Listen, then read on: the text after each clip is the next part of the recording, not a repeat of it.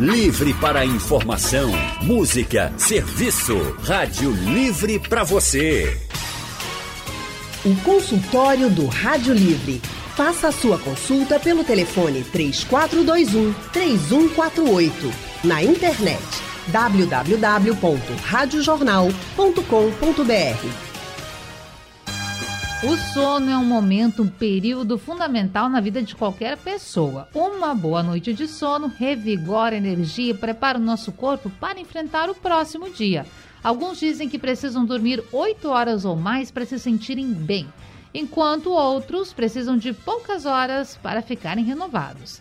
Mas como anda o seu sono? O consultório do Rádio Livre de hoje atende a uma sugestão do ouvinte Clayton. Existe alguma forma de ter uma noite de sono mais tranquila? E o sono da tarde é igual ao sono da noite? Existe um tempo ideal para o sono? O consultório do Rádio Livre de hoje recebe a neurologista especialista em insônia Clélia Franco. Boa tarde, doutora. Tudo bem com você?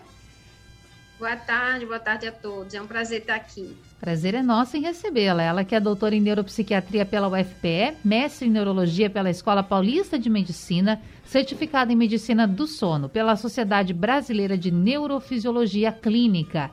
E também com a gente hoje o pesquisador do Instituto do Sono, Luciano Pinto. Boa tarde, doutor. Tudo bem, Gabriela? É um prazer aqui participar do, do, do seu programa e seus ouvintes.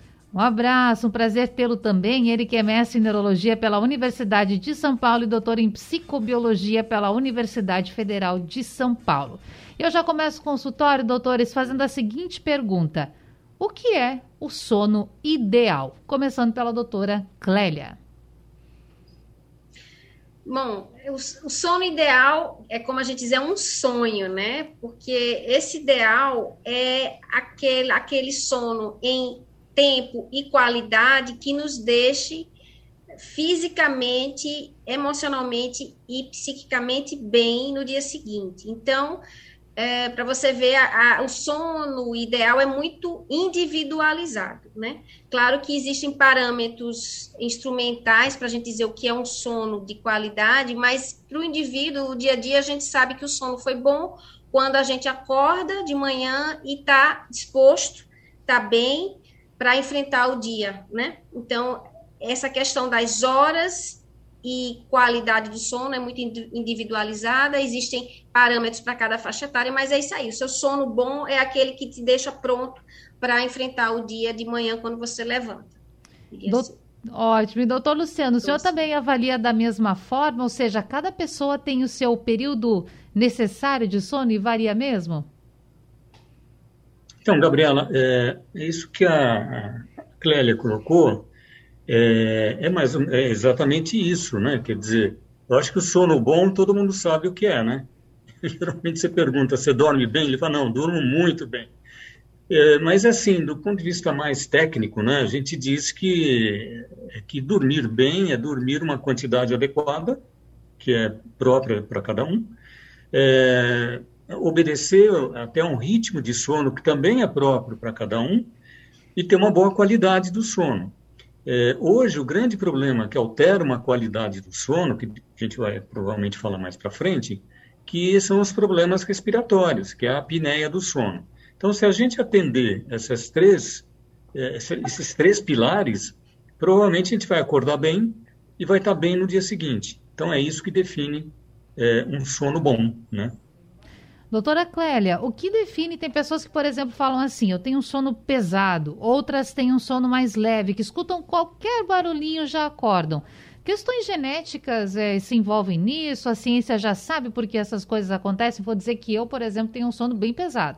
Tenho dificuldade para acordar, viu? Para levantar, tem que colocar o despertador mil vezes. Agora tem gente que é diferente, que escuta qualquer barulhinho e já está de olho aberto. O que explica isso, doutora Clélia? Sim, claro a, é, o, a qualidade do sono e os níveis né, de profundidade do sono, existe um, um, um ritmo próprio de, da faixa etária do indivíduo e do seu perfil genético. Então, até isso a gente diz assim, a facilidade de dormir, é, a, a, a, qualidade do nível de profundidade daquele sono, isso já existe um perfil genético familiar Além disso, isso flutua ou varia no decorrer do, da idade, né, do crescimento desse indivíduo. Então, essa qualidade do sono, essa facilidade, esse nível de profundidade também pode mudar e geralmente muda alguma coisa com o envelhecimento, com o ganho de idade, né? Doenças e fatores externos e internos vão interferir nessa qualidade do sono no decorrer da sua vida. Então, por exemplo, um indivíduo adolescente pode hoje dormir muito bem, facilmente, ter uma, uma latência para iniciar o sono, às vezes curta, né? Menos de, que é o normal, menos de 20, 30 minutos ele já dormir com facilidade. E esse mesmo indivíduo, quando vai ganhando idade no futuro, ele pode ter mais dificuldade para iniciar o sono. Surgem doenças clínicas, por exemplo, como o doutor Luciano falou, a apneia do sono, né, doutor Luciano, que é uma, um transtorno do sono, um transtorno respiratório, que pode passar, dificultar muito e prejudicar muito a qualidade do sono. Então, o indivíduo adulto que começa a ganhar peso, por exemplo, fica obeso e desenvolve uma apneia do sono, aí vai ter muita dificuldade para manutenção e às vezes até para iniciar o sono. Então, o que a gente pode dizer é que até o estado do sono é uma coisa que vai flutuar ou vai variar no decorrer da vida daquele indivíduo. Fatores emocionais, por exemplo, a pandemia é um grande exemplo disso, modificam muito, né? O nível de estresse, estresse físico e psicológico interfere muito no sono. Ou seja, na verdade, todas as nossas vivências externas e internas, psíquicas e, e inclusive orgânicas, vão interferir na qualidade do sono, na facilidade ou não dele iniciar e dele se manter. Portanto, é uma coisa que hoje pode ser muito bom, a gente espera que seja sempre bom, mas alguma coisa pode acontecer aí no caminho do, né, no caminho de vida de cada um que pode interferir nesse sono. Ótimo. Consultório do Rádio Livre de hoje falando sobre o sono e perguntando para você como vai o seu sono. Aliás, temos ouvintes na linha já, o Paulo do Ibura. Deixa eu fazer essa pergunta para ele. Paulo, boa tarde. Como está o seu sono?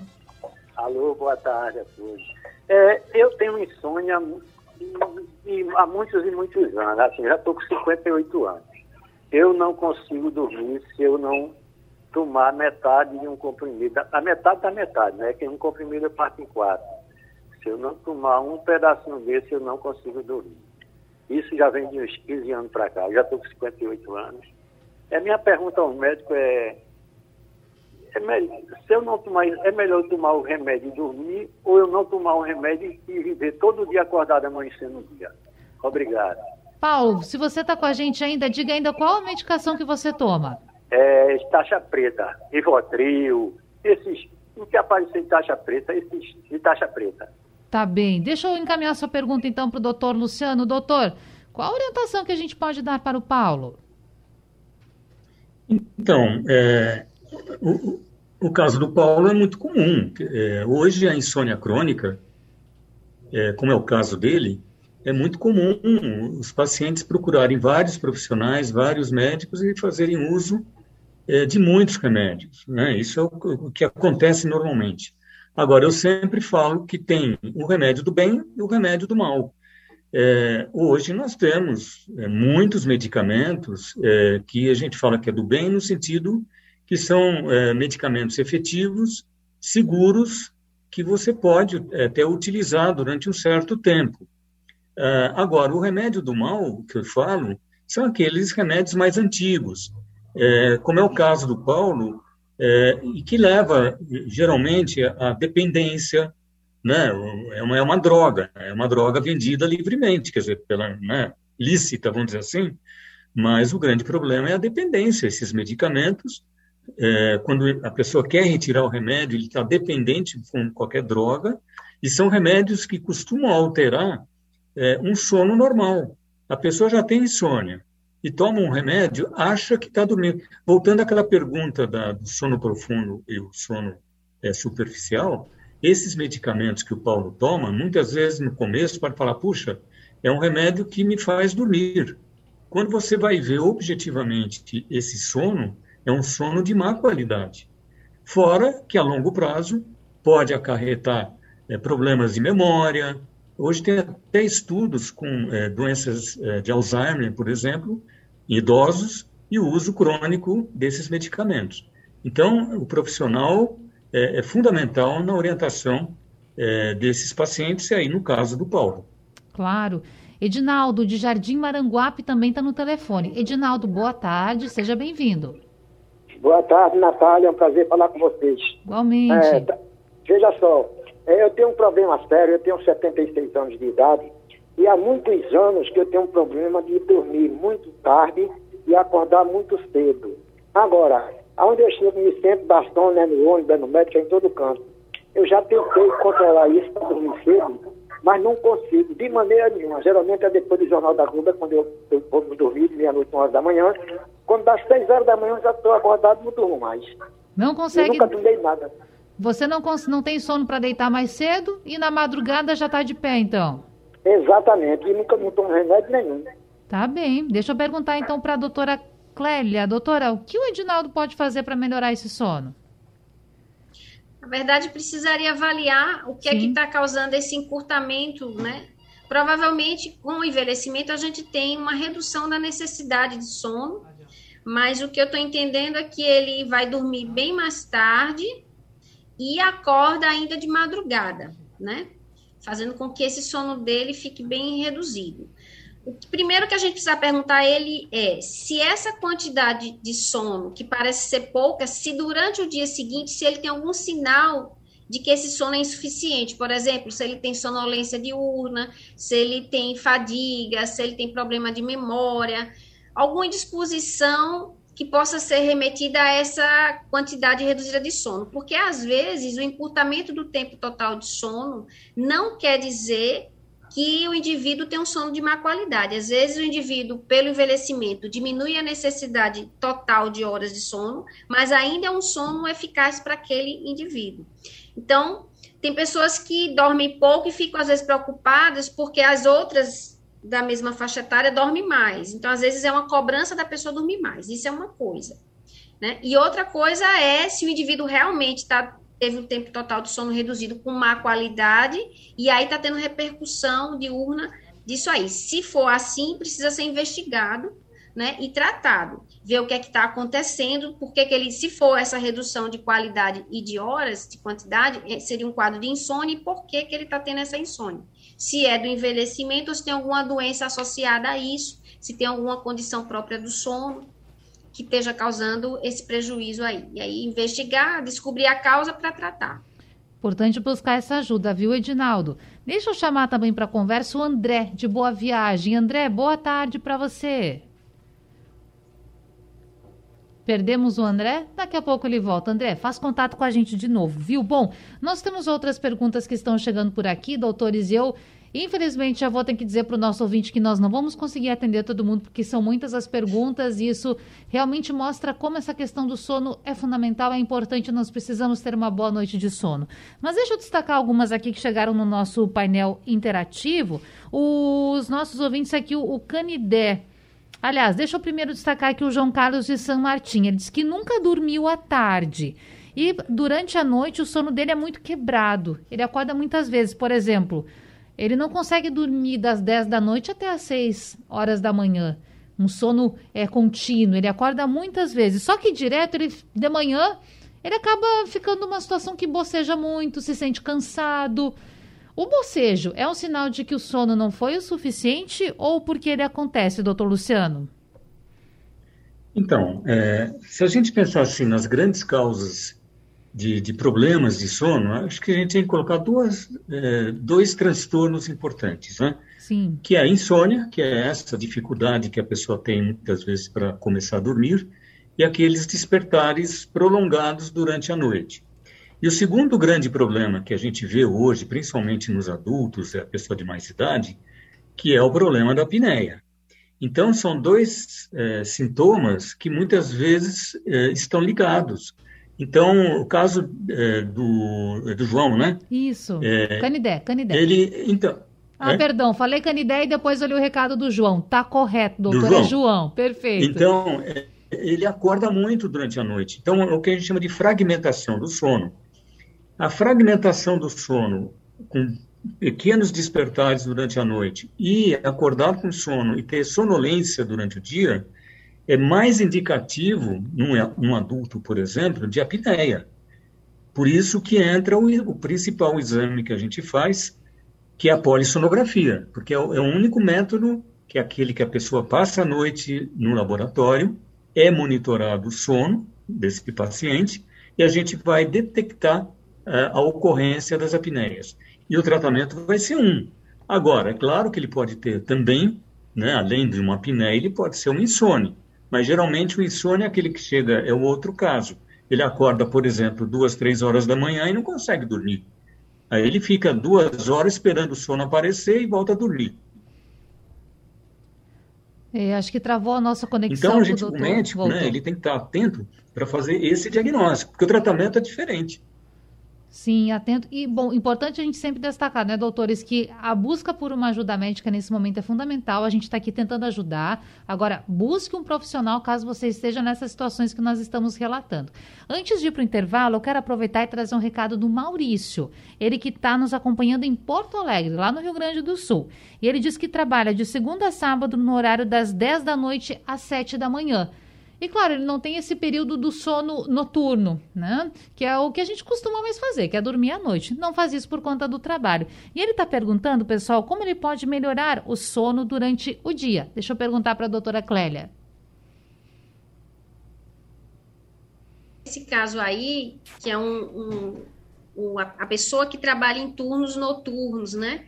E tem essa dificuldade de, no dia que está em casa, fazer uma rotina de sono à noite normal, porque ele já está naquele costume de estar tá acordado durante a noite no período que está no trabalho. Então, esses indivíduos, mais, mais ainda requerem um acompanhamento de perto desse transtorno, porque gera um transtorno do sono, esse trabalho em turnos noturnos, que pode e deve ser tratado, acompanhado com medicamentos, inclusive, né? A melatonina é uma das medicações que podem ser utilizadas, mas é como a gente, como o doutor Luciano falou aqui, a gente está é, é, sempre lembrando isso, reforçando, a gente não pode prescrever um padrão, não é?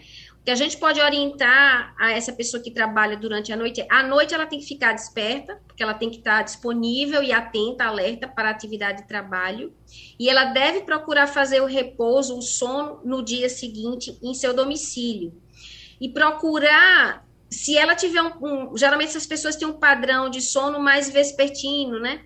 É finalzinho de tarde. Então, é difícil você conseguir pegar no sono imediatamente, às vezes, quando chega em casa. Se ele conseguir, ele pode repor no primeiro turno. Se não, após o almoço, ele já começa a antecipar, aumentar a, a quantidade de horas de sono naquele dia que ele está em casa, para tentar fazer reposição. Isso pode ser auxiliado tanto com horários específicos de exposição solar, quanto com horários específicos de uso de melatonina. Mas isso precisa ser orientado, porque é, é um tratamento muito específico para quem trabalha em turnos, né? Então, o que a gente pode dizer é que ele consuma, a, por exemplo, cafeína no ambiente de trabalho, que é o ambiente onde ele tem que ficar acordado, e, por exemplo, em casa, quando ele chegar de manhã, se a orientação é que ele vá dormir, que ele não faça uso de cafeína, de chocolate, de psicoestimulantes durante o dia, naquele dia que ele vai dormir uma maior quantidade de horas para repor. E a prescrição de medicamento precisa ser feita pelo médico que vai acompanhá-lo. Atividade física, por exemplo, né, ele não fazer naquele dia que ele vai é, repor as horas de sono, deixar para fazer depois que dormir. Então, tem algumas orientações que vai precisar modificar porque o ritmo dele é outro, né? Ele está ficando acordado durante a noite e precisa dormir durante o dia. Doutor Luciano, mais algum detalhe que eu tenha esquecido? Não, é isso mesmo. Eu acho que o, o pior, né, Clélia, o problema da, dos turnos é, é, o turno alternante. Esse é o pior de todos. Quando o, a pessoa trabalha, é, por exemplo, à noite e, do, e, tem possibilidade de dormir durante o dia, dia, é praticamente com poucas repercussões, né? Agora, é, o problema surge, né, que a gente pega, né, às vezes, muitos pacientes que trabalham 12 por 36. Aí entra o caso do, do, né, do profissional, os médicos, enfermeiras, é, que tem esse ritmo, né, os plantões. E hoje a gente sabe que os turnos alternantes têm repercussões na saúde da, da a longo prazo. Tem estudos, né, se você observar esses, essas pessoas né, que, não, que não têm um horário é, rígido, né, passam, podem apresentar futuramente até problemas tipo é, câncer, né, que fizeram um, uma, aumenta até a predisposição. Então, esse é o pior, né? Esse é aquele que sofre mais, porque ele não tem um ritmo, ele não acerta o ritmo de sono. E também a, a possibilidade de tentar ajustar isso, doutor. Tem alguma medicação que pode auxiliar nesses casos de uma jornada bastante longa? Não falando então nessa pessoa que tem um intervalo de sete horas e depois compensa ao longo do dia. Então, é, a substância que a gente costuma. Porque, como eu falei na, no começo, eu falei, o sono ideal é o sono que a gente obedeça o nosso ritmo. Né? O ritmo de estar acordado e o ritmo de sono.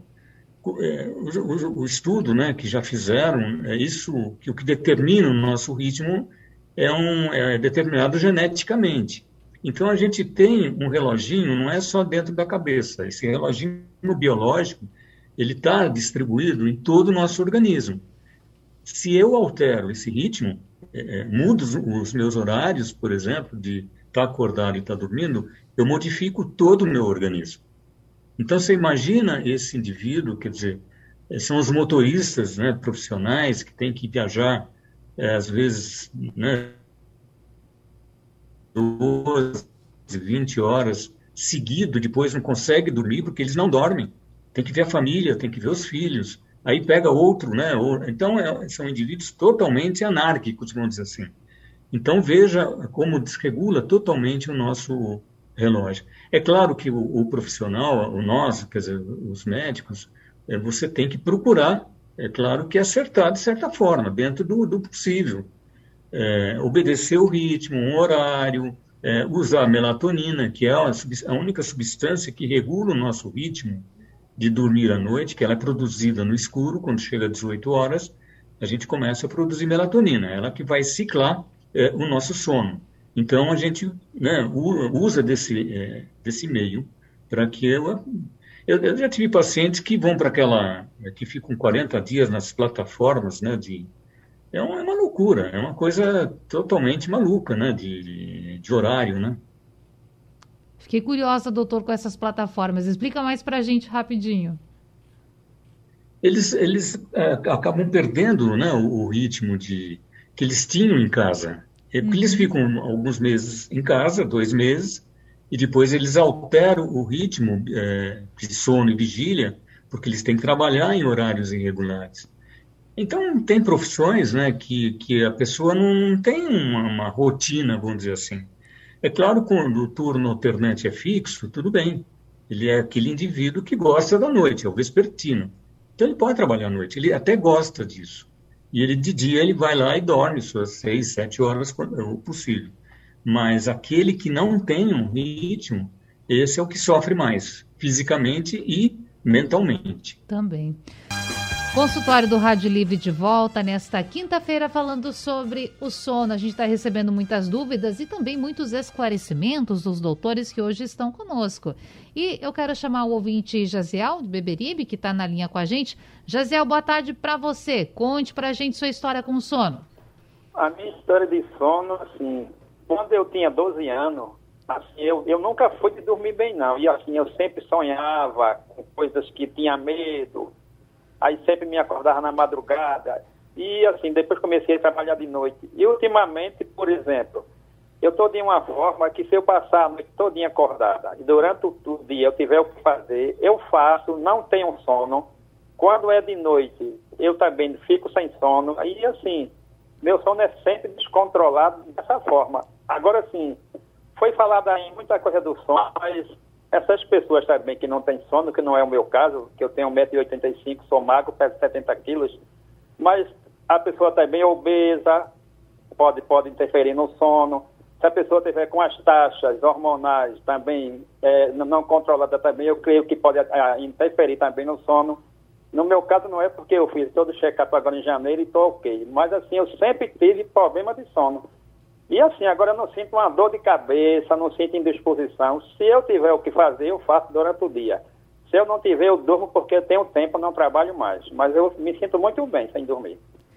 Importante que você se sente bem, Jaziel. Deixa eu aproveitar e perguntar aqui para a doutora Clélia, quais podem ser então os fatores de risco para as pessoas terem uma noite difícil de sono? Obesidade é um fator? Sim, transtornos do, transtornos do humor, né? Ou seja, quem tem ansiedade, depressão, transtorno obsessivo compulsivo, é, estresse crônico, sabe?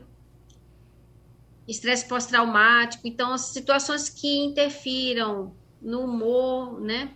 E no emocional do indivíduo são fatores predisponentes a problemas de sono, principalmente insônia. Várias doenças é, que causem dor crônica podem prejudicar e predispor transtorno do sono, né? Fibromialgia é uma delas, artrite reumatoide, artrite e artrose, é, enxaqueca, inclusive, quando as crises de, de dor de cabeça são frequentes. Uh, transtornos como o, o, o Gediel, né? Gesiel, acho, falou, Gesiel. as questões endocrinológicas, as doenças endócrinas, como, por exemplo, é, síndrome metabólica, obesidade de grau importante, que aí vai facilitar muito é, vai predispor a, a apneia, os transtornos respiratórios do sono, né? Hipotireoidismo pode predispor a ganho de peso e, portanto, a apneia obstrutiva do sono. Já o hipertireoidismo pode facilitar o surgimento de quadros de insônia. Todos os transtornos neurológicos crônicos, doenças degenerativas, as síndromes demenciais, do, das doenças do neurônio motor, sequelas de AVC, é uma infinidade de doenças, doenças imunológicas, tumores, né? Os cânceres podem predispor a transtorno do sono. Tudo que desregule, porque como o sono é uma função fisiológica essencial, ela está engrenada ou atrelada a todas as outras, né? Então, tudo que prejudique o bom funcionamento fisiológico e mental, e mental falando mental e emocional, isso pode interferir no sono. Então, é, agora, claro, existe um fator é, crucial que é a genética, né? A genética é um grande fator que vai predispor você a ter aquele padrão de transtorno ou de boa qualidade de sono que tinham seus familiares, né? Então, começa pela genética, e a partir daí as doenças adquiridas. Além do consumo de substâncias também, né, doutor Luciano, que eu estava esquecendo aí.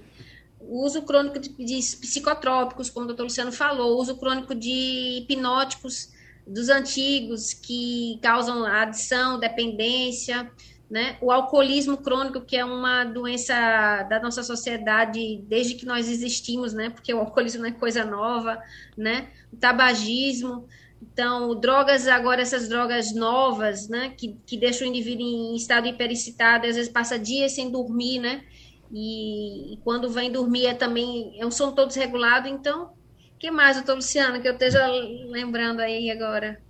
Que predispõe a sono é. ruim.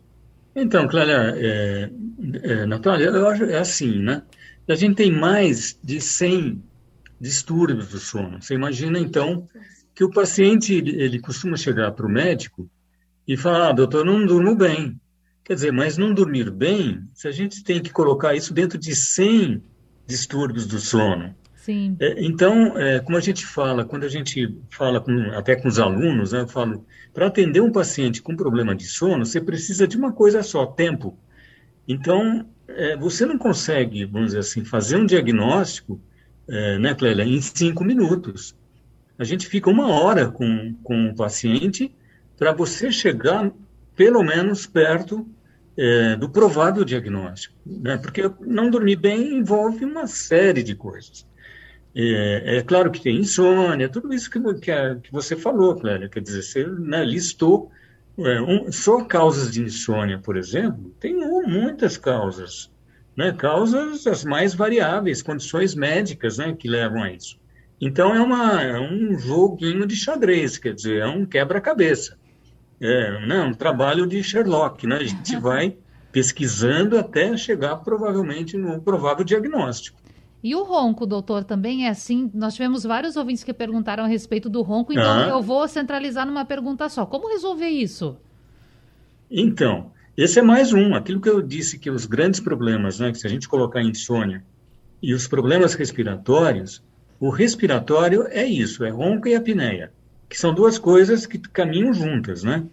Porque é, tem, desde a criança pode roncar, pode ter apneia, mas o mais comum é na idade adulta e principalmente acima de 50, 55 anos.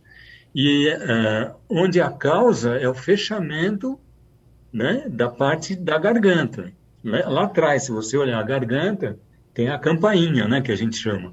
É aquilo que fecha quando a gente está dormindo.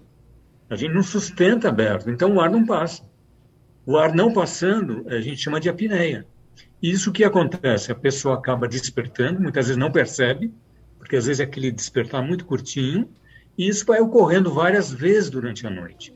Então ele fala assim, puxa, eu dormi sete horas, mas já acordei cansado, estou com sono. É, e aí a, a companheira, né, a esposa, geralmente, geralmente é assim, porque geralmente o homem que acaba, poxa, você roncou a noite inteira. Então o ronco é um sinal importante que a pessoa pode estar apresentando a apneia. E aí entra o exame da polissonografia para fazer o diagnóstico. Se tem apneia e quantas apneias. Né? Pode ter pouquinho ou pode ter muitas. Tem pessoas que a cada minuto de sono faz uma apneia. Você imagina isso? Nossa. Quer dizer, é um sono totalmente é, fragmentado, irregular, de má qualidade, não aprofunda para os estágios profundos do sono e as repercussões a curto, médio e longo prazo. Fator de risco para doenças cardiovasculares, como é, hipertensão arterial, obesidade, aumento de colesterol, né? É o que a, a doutora Clélia falou, síndrome metabólica, quer dizer, geralmente é aquele indivíduo gordinho, na né, barriga, é, sedentário, e que começa a roncar muito. Seguramente é um indivíduo que deve ter apneia. Doutores, o tempo nos pega, precisamos encerrar. O papo estava bom demais. Para fecharmos, eu gostaria de pedir uma gentileza dentro do possível. Se vocês podem deixar os contatos de atendimento de clínica, como as pessoas entram em contato com vocês, e também um pedido aqui do nosso ouvinte Alexandre. Ele quer saber se tem um hospital de referência aqui no Recife ou na região metropolitana para tratar insônia. Aí fechamos com essas questões. É, nós Aí, bom, aí em Recife, em São Paulo, nós tivemos um. Agora, com a pandemia, houve uma redução, mas nós tínhamos o atendimento é, gratuito né, do, é, de problemas de sono, que a, o departamento lá de psico, psicobiologia fazia. Nós paramos é, durante um certo tempo. Mas é difícil. Aqui em São Paulo tem o, a, o HC, a USP, né, que também presta um serviço gratuito ambulatorial, então, é a Unifesp. Então, os serviços acadêmicos universitários, é, hospitais públicos, geralmente têm esse atendimento.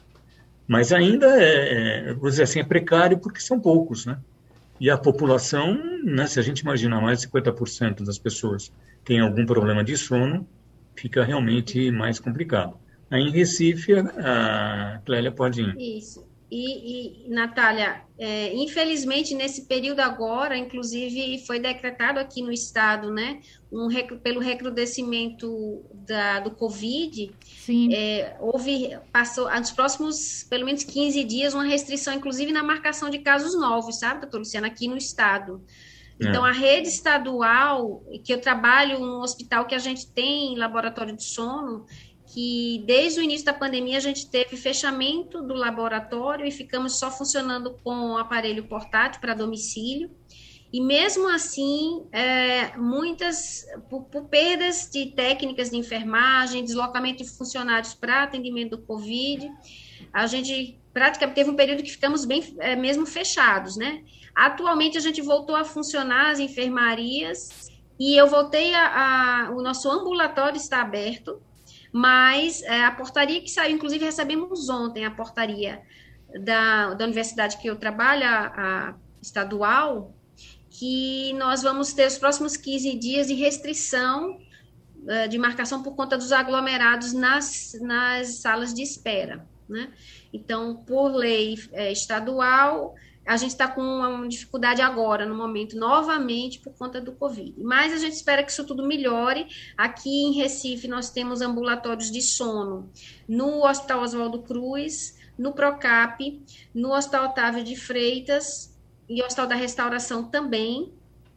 É, são lugares que têm laboratório para fazer o exame e tem ambulatório. Com esse detalhe de que, no momento, está, estamos tendo essas restrições Sim. por questões sanitárias. Tá bem, doutores, eu vou agradecer. Infelizmente precisamos terminar. Foi um prazer ter vocês aqui e espero que se repita logo. Natália, é pena que de 100 distúrbios falamos só dois, hein? Pois então, Verdade. deixa para a próxima, viu, doutor? Na próxima vez vão ser 98, hein? É isso, vamos ter outras oportunidades. um abraço. Obrigado, Tchau, obrigado Tchau. pela participação. Obrigada. Obrigada Falamos com a doutora Clélia Franco e também com o doutor Luciano Pinto e assim estamos encerrando o Rádio Livre de hoje. Voltamos amanhã às duas da tarde com informação, prestação de serviço, a produção de Gabriela Bento, trabalhos técnicos de Edilson Lima, Sandro Garrido e também Henrique Dias, no apoio Rosângela Vanderlei, no site da Rádio Jornal Isis Lima, direção de jornalismo Mônica Carvalho. Sugestão ou comentário sobre o programa que você acaba de ouvir, envie para o nosso WhatsApp 99147 8520.